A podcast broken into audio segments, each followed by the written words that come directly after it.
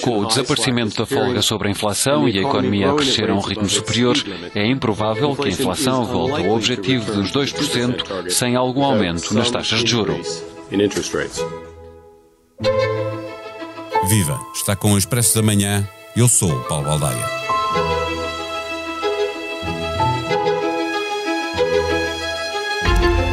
No som inicial deste episódio, ouvimos o governador do Banco Central de Inglaterra, dobrado pela Euronews, anunciar a subida da taxa de juro.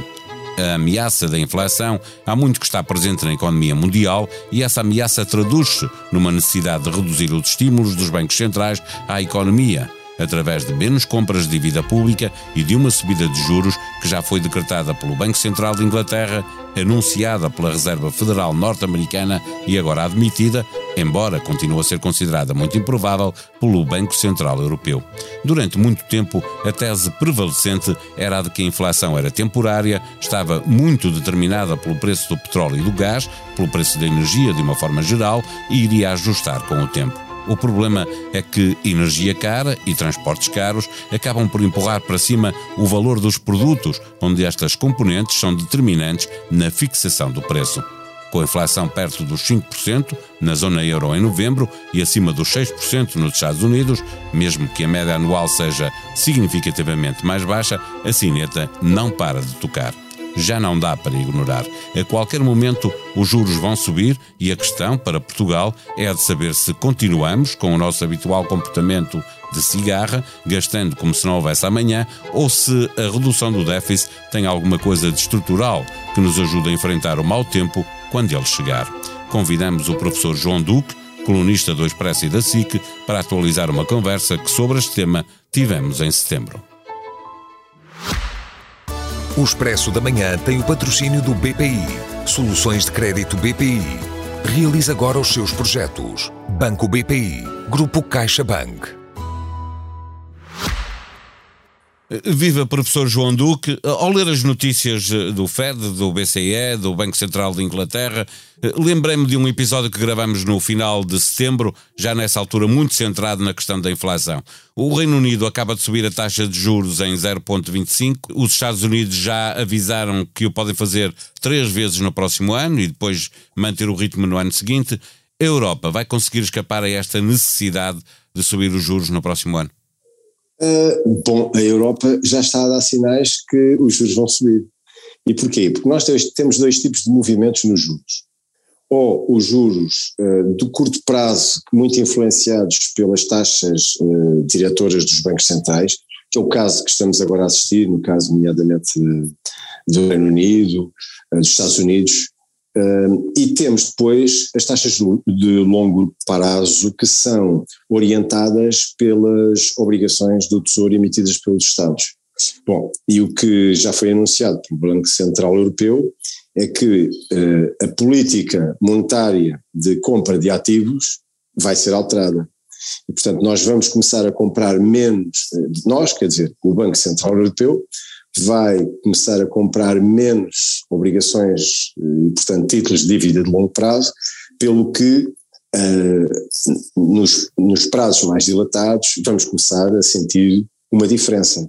E essa diferença significa que, havendo menos dinheiro para comprar essas obrigações, se essas obrigações quiserem, uh, ou melhor, se os emitentes dessas obrigações quiserem continuar a emitir no mesmo montante, vão ter que pagar mais, porque não, há, não vai haver tanto dinheiro, tanta liquidez. E, e portanto, significa que em mercado aberto os países como Portugal, por exemplo, que, estão, que estão eh, muito endividados, rapidamente começarão a sentir essa pressão? Vão, vão, começar a sentir essa pressão, vão começar a sentir, não de uma forma eh, brusca, mas vão começar a sentir, e a meu ver vão começar a sentir já, portanto, eh, nos mercados a abrir já vão começar a sentir-se, porque neste momento eh, já é sabido uma coisa, vai alterar-se a política de compras do Banco Central Europeu. E isso vai alterar de facto o equilíbrio de oferta e procura nos, nas maturidades mais longas. Portanto, quando se fala de taxa de juro, é, é preciso termos atentos que não há apenas uma taxa de juro. Há uma taxa de juro de overnight, que é de um dia para o outro, no mercado bancário, há as taxas de juros dos bancos junto do Banco Central, a pedir dinheiro ou a descontar dinheiro, portanto, a pedir ou a depositar, um, e há taxas de juros uma semana, um mês, dois meses, um ano, dois anos, 10, 15, 20, 30 uh, e mais anos.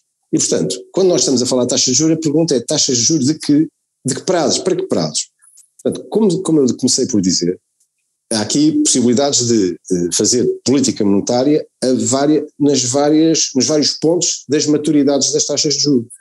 Portanto, quando nós estamos a falar de mexer nas taxas de juros de mais longo prazo, não estamos a falar de, com o mesmo impacto, provavelmente, dia a dia, para o cidadão comum, porque o cidadão comum é super sensível a mexidas nas taxas de curto prazo das Euribors e se houver um desequilíbrio no, curto prazo, é aí que nós vamos pagar. Se a Euribor começa a subir, meus caros, vai começar a subir tudo o que é o custo dos empréstimos à habitação e aí começamos, os endividados de curto prazo, a sentir. Os Estados, uh, por exemplo, o Estado português, tem uma, uma estrutura de endividamento que não é de curto prazo não é? Não, e, e não está influenciada e diretamente relacionada com taxas de curto prazo. Uh, para uma certa emissão, sim, um certo nível de, emissão, de emissões, sim, que são para os bilhetes do Tesouro. Mas depois há para as maturidades mais longas. E nessas maturidades mais longas nós já estamos a começar a sentir um efeito, que é, começam a subir os, uh, os, os custos das, das emissões, portanto do dinheiro que se pede a 10 anos, a 20 anos e por aí fora. Agora, qual é o benefício que nós vamos ter aqui? É que a, a, dívida já emitida é emitida uh, e foi emitida com determinada taxa de cupão. E quem comprou uma obrigação que lhe diz que paga todos os anos, por exemplo, 4%, mesmo que essa obrigação se vença daqui a 5 anos ou 10 anos, recebe sempre 4% do valor nominal dessa obrigação. Portanto, a subida da taxa de juros não tem impacto na dívida já emitida. Vai ter impacto sim é na nova dívida a emitir. E portanto, nós, como nós todos os anos estamos a emitir dívida, vamos começando paulatinamente, não é? começamos a, a, sofrer, a, a sofrer as consequências de um aumento do custo do dinheiro nas maturidades mais longas e, portanto, à medida que nós vamos emitindo dinheiro a maturidades isso, mais longas, e isso e que acontece todos os anos. Eh, pergunto-lhe eh, se é para começar a sentir já, tendo em conta eh, que nós temos aqui vários bancos centrais a anunciar alterações na, na, nos estímulos à, à economia, não é? Eh, eh, seja o Banco Central eh, inglês, seja a Reserva Federal, seja o próprio Banco Central Europeu, significa que quando alguma dívida portuguesa ou de outro país qualquer estiver a vencer e for preciso ir ao mercado buscar dívida para pagar essa, mesmo que seja a longo prazo, já vamos começar a pagar mais juros. Já vamos começar e por dois efeitos. O primeiro efeito é porque o Banco Central Europeu já avisou que vai começar a comprar, a comprar menos dívida de longo prazo, que é que tem estado a comprar, e portanto, por esse efeito, já há menos procura para essa dívida. Portanto, quem quiser continuar a emitir no mesmo montante, caso Portugal, vamos continuando sempre a emitir, porque temos que pelo menos fazer o chamado rollover, que é a dívida que se vence, tem que ser paga com nova dívida que se emite, vamos gerindo a coisa e tal.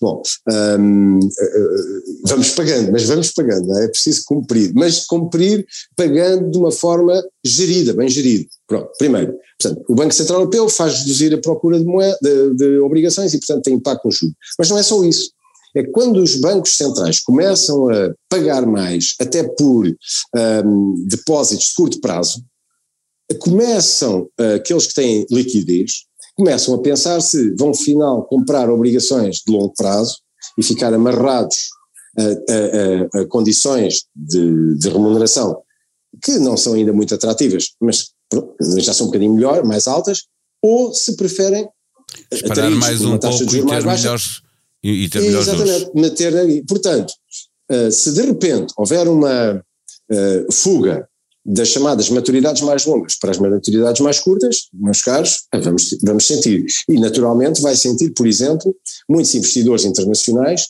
que, ah, eh, imagine-se que se ao vencer uma obrigação portuguesa, como se venceu recentemente uma emissão de dívida, um, agora já no último trimestre, uh, imagine que um institucional tem 4 ou 5 mil milhões para investir.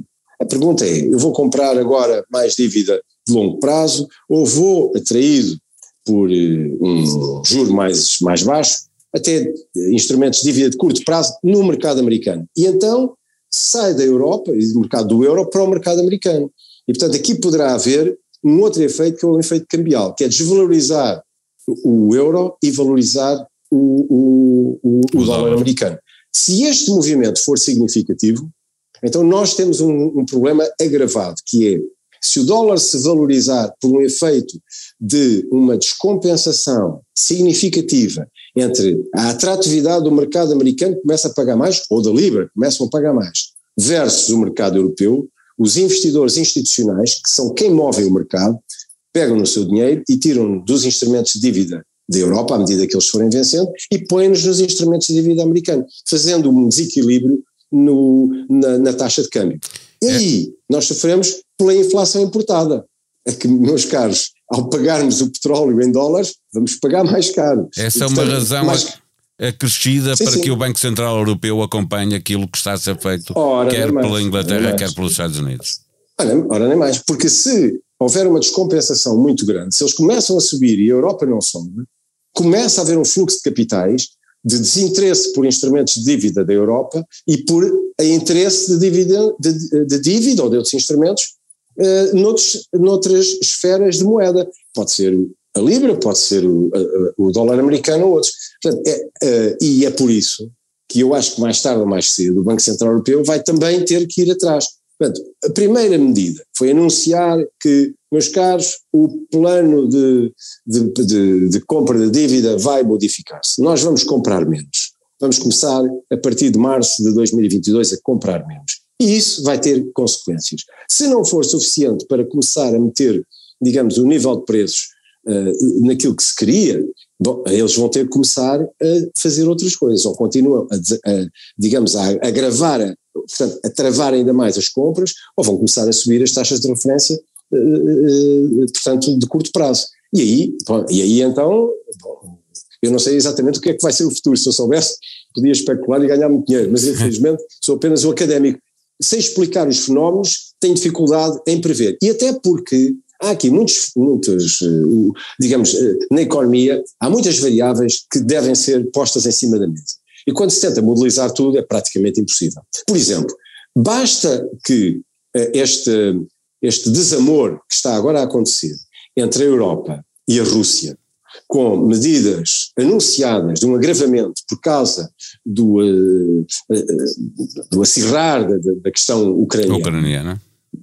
Isto basta para que, se a Rússia deixar de fornecer gás de uma forma significativa ao centro da Europa, Faz subir o preço faz das energias e, e, e, tudo já, se O preço da energia. O preço da energia entra, se entrar, como está a entrar já no, no, nos cabazes de compras, nós vamos começar a sofrer uma inflação que, que neste momento está ainda muito centrada em dois setores, que é o setor dos transportes e o setor da portanto, habitação e gás, eletricidade, etc. Portanto, digamos assim, as, os, os custos de, relacionados com as casas, são estes dois setores os mais um, que mais eh, visibilidade têm tido recentemente na Europa em termos de aumentos de preços, podemos ter depois é a integração da inflação em todos os setores de uma forma muito acentuada. E se deixarmos incutir a questão da inflação na cabeça das pessoas, dos agentes económicos, então vamos ter um problema sério. E isso a Europa não vai deixar de fazer. Não vai deixar de fazer porque não pode deixar de fazer. O Banco Central Europeu nasceu com um objetivo. O objetivo único é a estabilidade dos preços. E os alemães lá estarão para chamar a atenção para isso. sem dúvida nenhuma, sem dúvida nenhuma.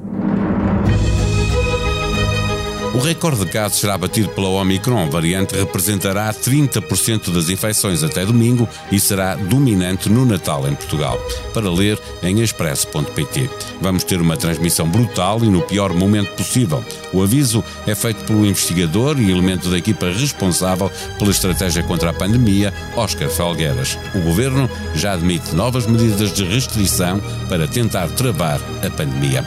Para conhecer melhor o país que é o seu, o país onde vive, fica o conselho para visitar a página online do Expresso e ler os diferentes trabalhos da jornalista Joana Pereira Bastos sobre o Census 2021. O número de estrangeiros a viver em Portugal cresceu 40% na última década, mulheres já representam 60% das pessoas licenciadas, um quarto das casas é habitada apenas por uma pessoa. A sonoplastia deste episódio foi de João Luís Amorim. Tenham um bom dia, um bom fim de semana. Nós voltamos na segunda-feira. Até lá.